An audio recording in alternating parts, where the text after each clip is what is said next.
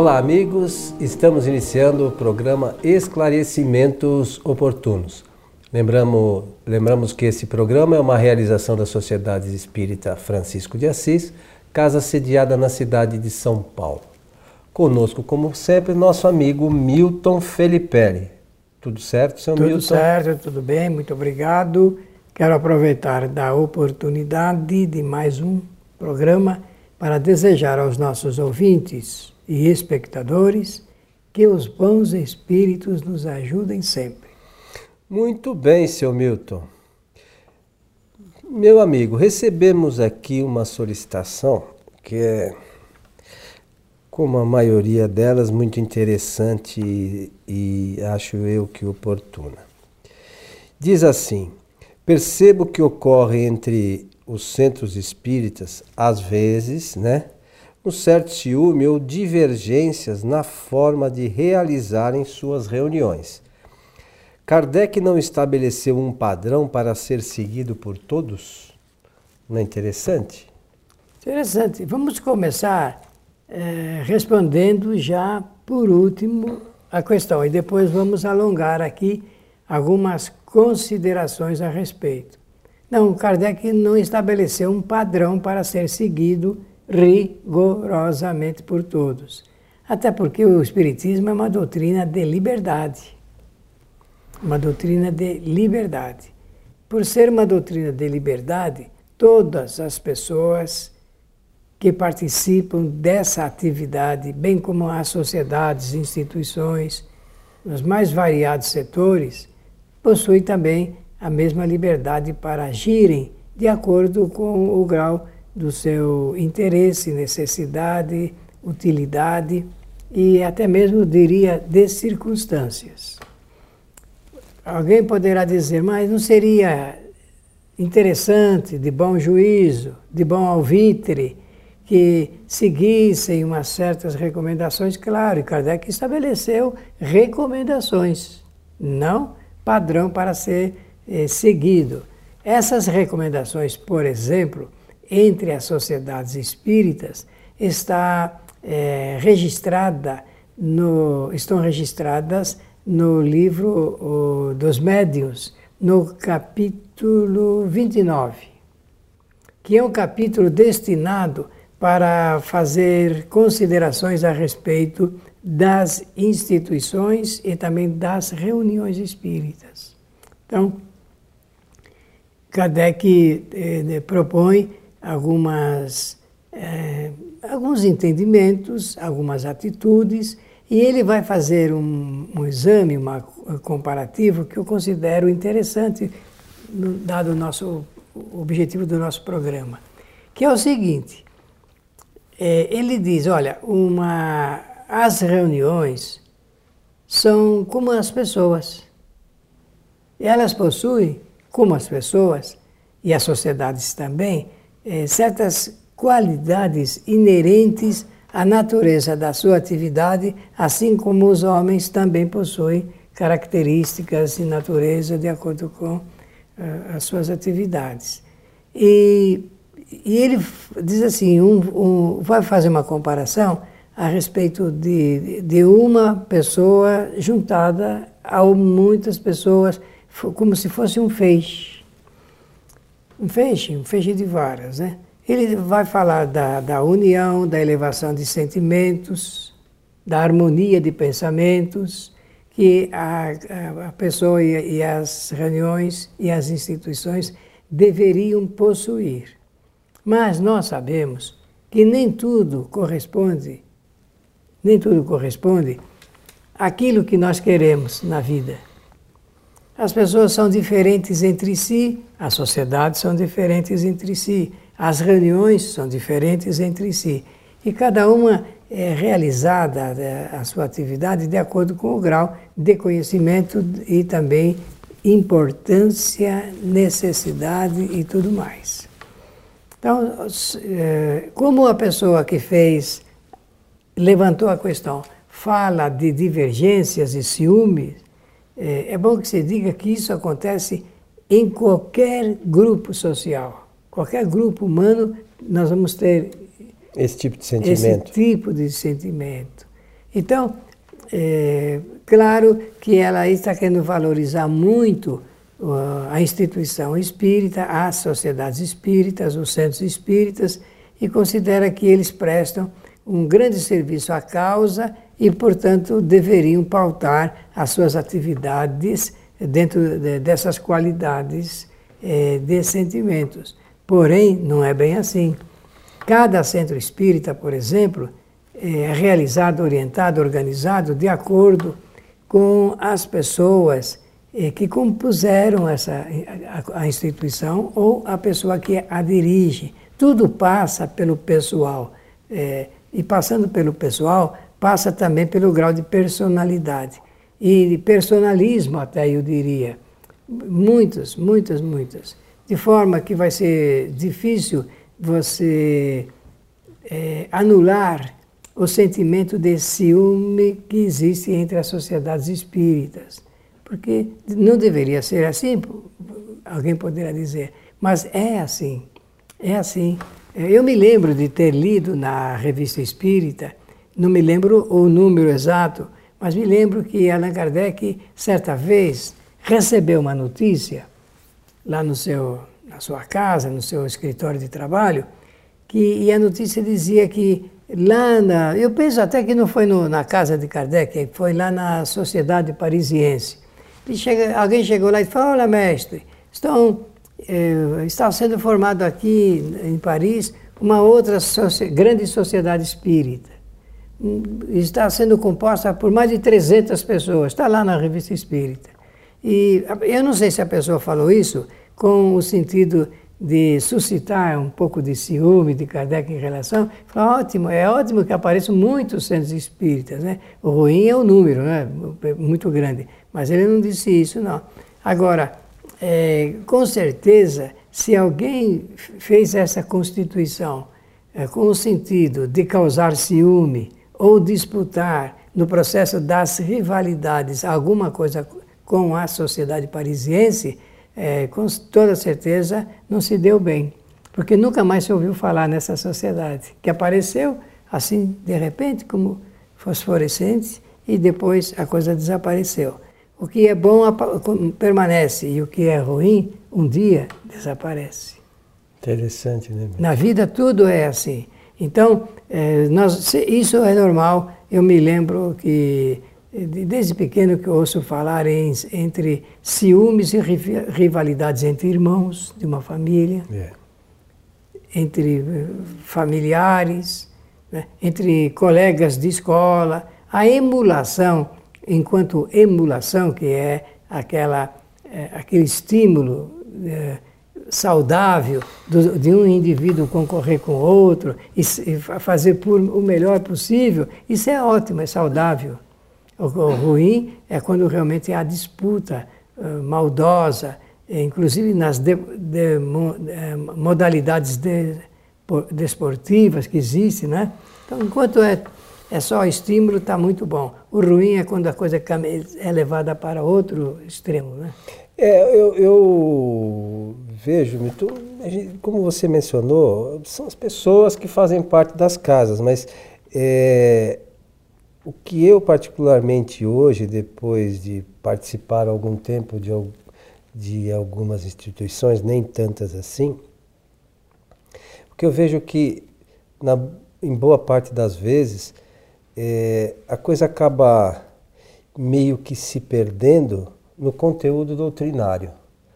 Eu acho que talvez hoje seja essa a maior dificuldade que a gente percebe é, nas casas espíritas. É, as pessoas. É, é basta ver no Facebook, por exemplo, você vê eu não sei os números exatos, mas de se você pegar 100 postagens, duas ou três, quando muito, falam de Kardec. O resto fala de uma série de outras coisas, menos do que é essencial. Né? Então, eu acho que é, nesse aspecto é, acaba tendo vaidade não de casas, mas de pessoas, porque é o médium A, o médium B, o médium C né? E, e as pessoas é, dão mais importância à pessoa do que ao conteúdo doutrinário. Então, talvez seja, como você falou, para que esse feixe de vara seja firme, eles têm que ter uma base. Porque não adianta ter duas, três varinhas fortes ali uhum. e o resto estragada, né? Então você não vai conseguir formar um feixe sólido.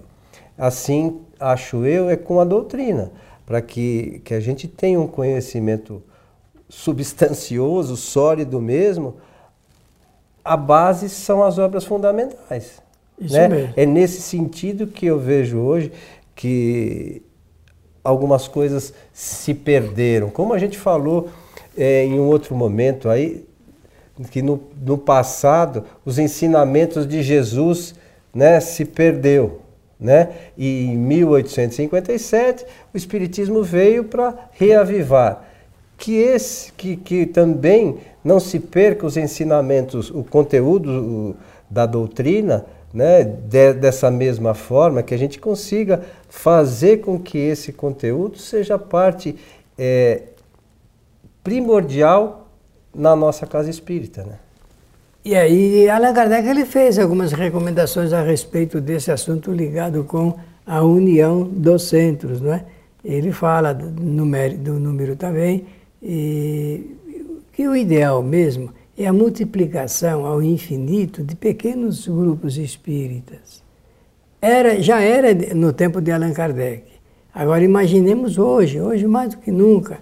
E ele faz até um prognóstico a respeito da constituição de, pequena, de pequenos grupos é, em lugares mais distantes, não só no, no, no, centro, em centros urbanos, mas em áreas rurais, né, áreas de periferia, como seria o ideal. Agora, é, você acertou, eu entendo muito bem, quando diz que o essencial mesmo é o estudo doutrinário, essencialmente de Kardec. Esse estudo doutrinário vai garantir o sucesso, o empreendimento e o sucesso de todas as casas espíritas. Para ter isso aí no pensamento. O que garante o sucesso é o estudo permanente, porque a finalidade principal de um centro espírita não é a, o trabalho mediúnico por si só, não é a transferência de bons fluidos através de passes, não é a obra social, obra cultural é, do mundo. O principal trabalho do centro espírita é o estudo da doutrina espírita. Isso é o trabalho prioritário, principal. Então, se um centro espírita ele quiser realmente se encaixar dentro da, é, das necessidades é, de urgência, urgentíssima, não existia antigamente essa expressão, então ele tem que pautar toda a sua trabalho, o roteiro da sua existência em função do estudo é, do Espiritismo para a criança, para o jovem e para o adulto.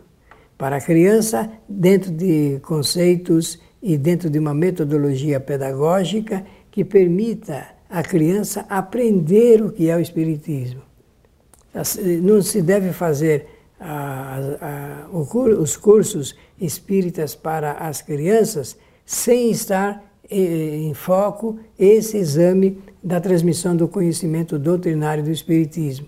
Isso significa que desde pequena a criança precisa conhecer as bases do Espiritismo. Isso vai se formando eh, com o tempo e essa formação vai dar a ela uma feição cultural espírita, eminentemente espírita, capaz de fazê-la suportar as cargas de aflição que o mundo vai impor. Porque o, o mundo impõe uma certa dose de aflição em, em, em ritmo de, de, eh, volume e é preciso ter então essa, eh, as bases da doutrina. A mesma coisa os jovens e a mesma coisa os adultos. Se nós fizermos isto, estará cumprida estará cumprido o nosso papel de divulgação e transmissão do conhecimento espírita. Claro que é necessário acompanhar o acompanhamento através de uma terapêutica saudável, aplicação de passes, isso é transitório e emergencial. Se nós quisermos fazer valer mesmo o conhecimento da doutrina, a própria pessoa que vai lá hoje na condição de solicitante de um passe, com o tempo ela fica, é, ela própria já em condições de a, oferir aí a boa assistência dos bons espíritos e receberem essa transmissão e transferência de fluidos salutares. É, é um trabalho bastante difícil às vezes, né, Milton? Porque, como você mencionou, é, às vezes a troca da direção de uma casa espírita por si só já causa toda uma mudança né, no, no, no objetivo, na, na, na, forma, no conteúdo de, todo, de todos os trabalhos da casa. Né? Mas eu acho que além do, do estudo das obras fundamentais, as casas espíritas hoje, e você pode nos falar com mais conhecimento de causa, perderam um pouco, muito embora alguns achem, dizem, digam que não, é, a, a procura ou a, a busca pelo conhecimento científico, o trabalho propriamente direcionado aos espíritos, né? As pessoas, nós, nós somos uma doutrina que fala da relação dos encarnados e dos desencarnados. E muitas casas espíritas hoje não fazem esse trabalho de atendimento aos desencarnados, ou mesmo a parte científica de chamar lá, convidar alguns espíritos, escuta, e tal coisa, como é que é? É assim mesmo, não é assim? Mas para isso, pra, até para ter essa conversa, é preciso que a gente tenha uma base doutrinária sólida, né, Milton? É preciso que tenhamos uma base sólida, sim. Porque, conforme falamos, o que garante o sucesso das atividades de uma casa espírita é justamente esse volume em termos de conhecimento doutrinário. Conhecer o Espiritismo significa colocar um anteparo às investidas daqueles que querem derrubá-lo porque senão o centro fica mais ou menos sob a mercê do, daqueles que querem o seu impedimento, o seu, não só o seu não só não o seu desenvolvimento, mas principalmente o estancamento das suas atividades. E eu posso dizer que anualmente vários centros fecham as suas portas exatamente em decorrência dessa fragilidade, ou por ação de espíritos obsessores, ou pela deliberação da vontade da, dos que o compõem, ou pelas necessidades e impedimentos que a vida social também eh, impõe. De forma que nós precisamos pensar com carinho a instituição espírita, eh, com o tempo, se, quando ele é bem organizada, o, o, centro espírita passa a ser uma sequência natural do, da casa da, das pessoas. E o inverso, também é verdadeiro. Né? A, a, casa das pessoas passa a ser uma consequência de tudo aquilo que a gente aprende o aure dentro do centro espírita, que é um reservatório de possibilidades. O, que ótimo seria que as pessoas amassem os centros espíritas, não só doando eh, recursos materiais, mas doando o seu amor, o seu carinho, a, a sua boa vontade, a sua dedicação, o seu interesse, fazer do centro realmente o foco de um excelente trabalho de ordem social, porque no fundo o centro espírita existe para atender aos apelos dos homens da, da sociedade. Ele existe para atender às necessidades impostas até mesmo pelo, por uma vida social. O que é que nós experimentamos no centro espírita? Experimentamos as bases da futura sociedade humana. Ele é uma, o centro é uma ponta avançada da sociedade do futuro. Aqui nós já estamos experimentando ou aprendendo a viver em regime de fraternidade, de respeito, solidariedade, reciprocidade. E foi tudo isso ensinado por Jesus de Nazaré. Meu amigo Milton, estamos chegando ao final de mais um programa Esclarecimentos Oportunos. Gostei muito da temática. É, quem sabe possamos voltar no futuro sob outro ângulo para trazermos mais um pouco de apreciação a respeito desse assunto. Pela oportunidade, muito obrigado e agradecer também a generosa atenção de todos. Que os bons espíritos nos ajudem sempre. E a você que esteve conosco, assista aos nossos programas no site kardec.tv. A todos o nosso abraço e até o nosso próximo programa.